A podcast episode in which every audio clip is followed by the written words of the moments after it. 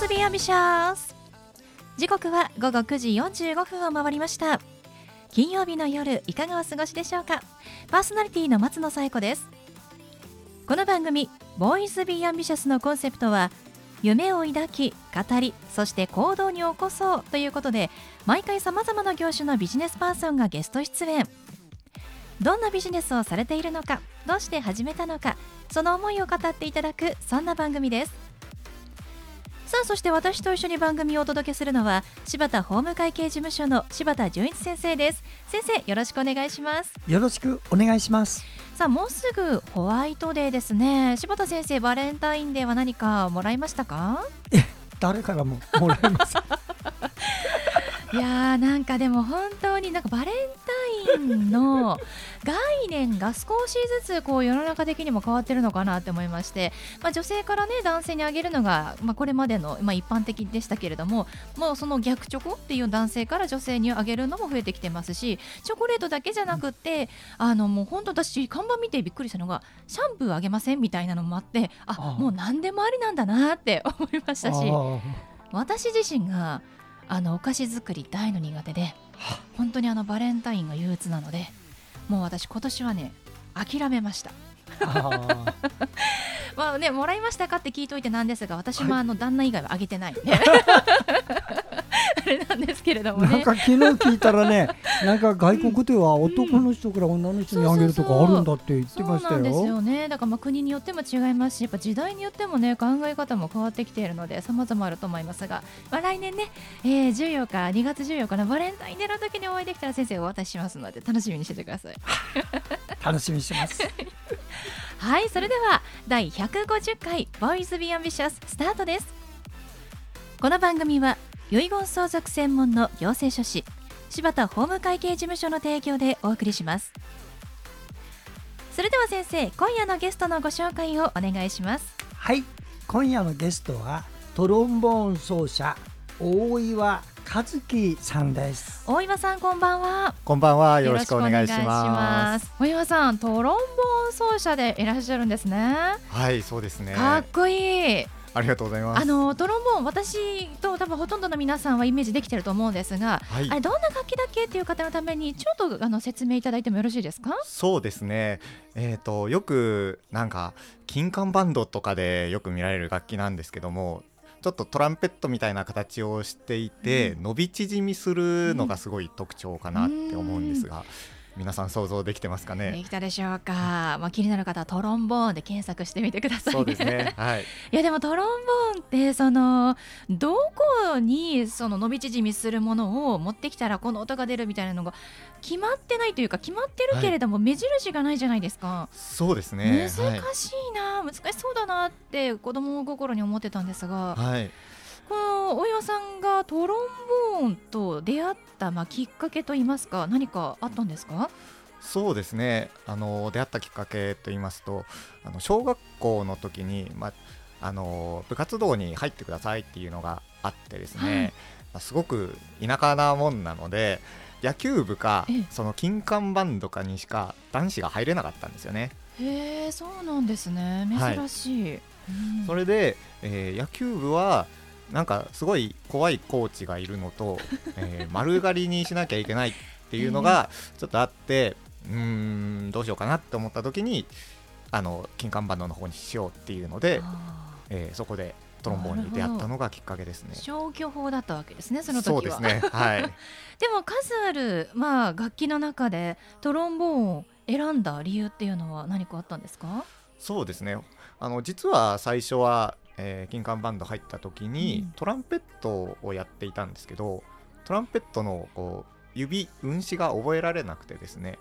で、えー、それでトロンボーンになったんですけど、はい、あのトロンボーン続けていくうちにやっぱりその形だったりとかその担当する位置取りというかパートがすごくなんか自分に合ってるなっていうのを思ってで今も続けてる感じですね。あそうなんですね、はい、ではせっかくですので大岩さんが作られたという曲を皆さんに聞いていただきたいなと思うんですが大岩さん曲紹介お願いしてもよろしいですか？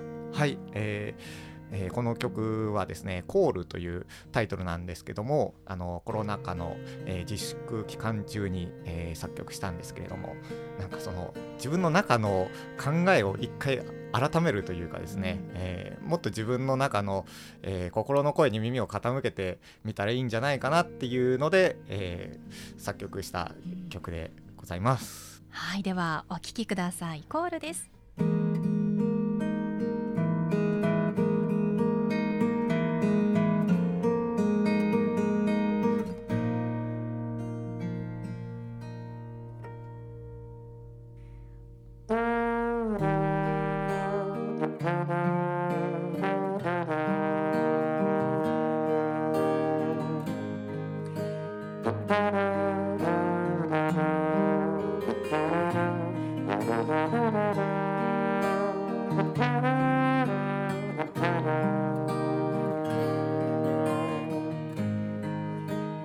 は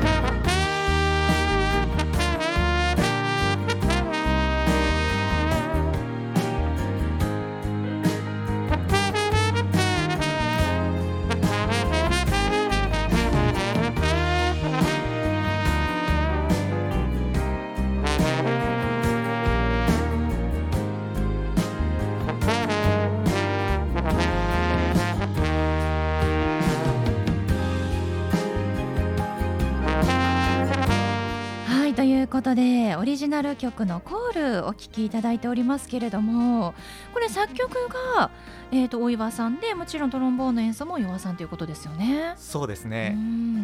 なんかこう最初非常に優しい感じで後半になってくてこう元気が出てくるような明るいトーンになってるんですね。はい。うん。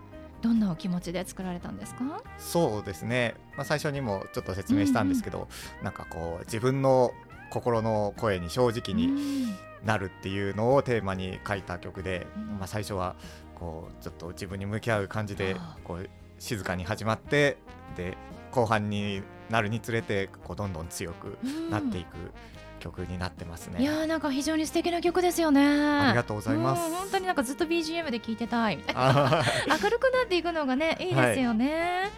これ他の楽器の演奏もありますけれどもこちらはもう他の奏者の方なんですか？そうですね、えー、と自分の、えー専門学校の同期の、えーギタリスト西田淳二君にですねギターを弾いてもらって、えーギターのソロもすごいかっこいい、えーパートが入ってるのでそこも聴いていただけたらなと思います。いいですね。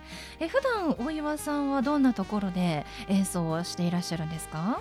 はい、えっ、と普段はですね、えー最近だとあの池袋にあるジャズバーで演奏することが多いですね。えっ、と、うん。ジャズコンボで、えーそういった編成で演奏しておりまあす。そうなんですね。大岩さんがあのトロンボーン、まあ、音楽家を、まあ、続けてきてよかったなって思うことって何かありますか？そうですね、なんでしょう、テレビに出られたりとか、あとはなんかすごく好きなアーティストさんの、えーサポートができたりとかっていうのはやっぱり続けててよかったなっていうふうに思いましたね。いや柴田先生素敵な曲ですよね。そうですね。うんぜひいろんな方に聞いてもらいたい、えはいではそんな大岩さんに最後お聞きしますが大岩さんの夢は何ですか？はい、えーそうですね。自分が、えー関わっていろんなその感動を与えられるようなステージが作れたらいいなっていうふうに思っております。ああいいですね、まあ、コロナもね、まあ、まだまだ一緒に付き合わなければいけない時代ですけれども、まあ、ちょっとずつね演奏する機会も増えているということですから皆さんぜひね生の演奏を聞きに行ってみてください。はいということで本日のゲストはトロンボーン奏者の大岩和樹さんでした大岩さんありがとうございましたありがとうございました。ありがとうございました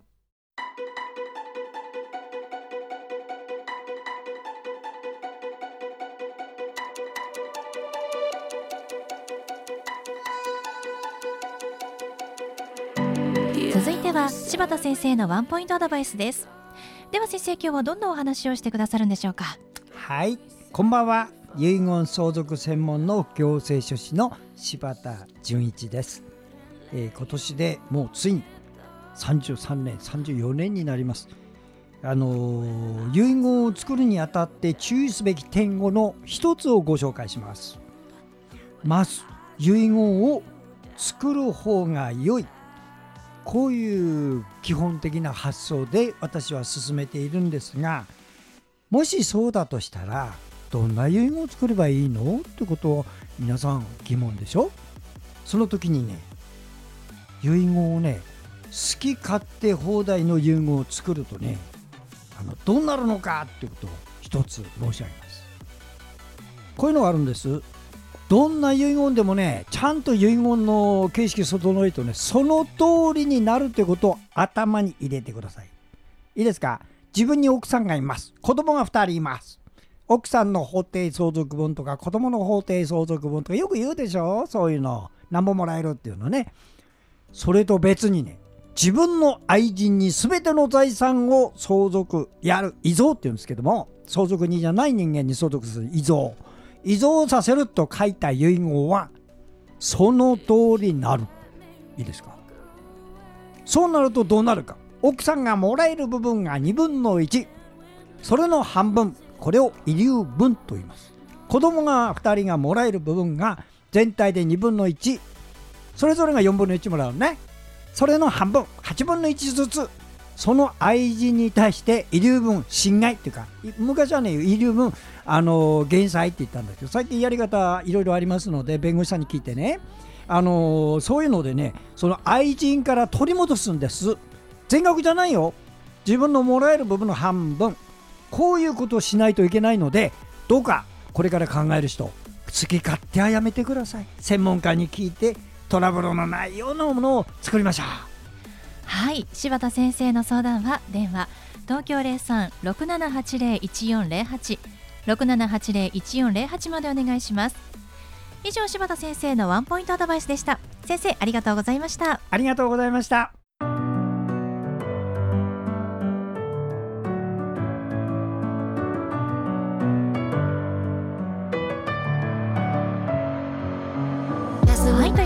お送りしてきました「ボイスビーアンビシャスいかがでしたでしょうか？本日のゲストはトロンボーン奏者の大岩和樹さんでした。オリジナル曲「コール」こちら YouTube でも聞くことができます。ぜひホームページチェックしてみてください。大岩和樹さん大きい岩に平和の和そして貴族の木で和樹と書きます。大岩和樹で検索してみてください。それではまた来週この時間にお会いしましょう。お相手は松野紗友子と柴田純一でした。それではさようなら Hej och nära! Love the touch, but never love the feeling.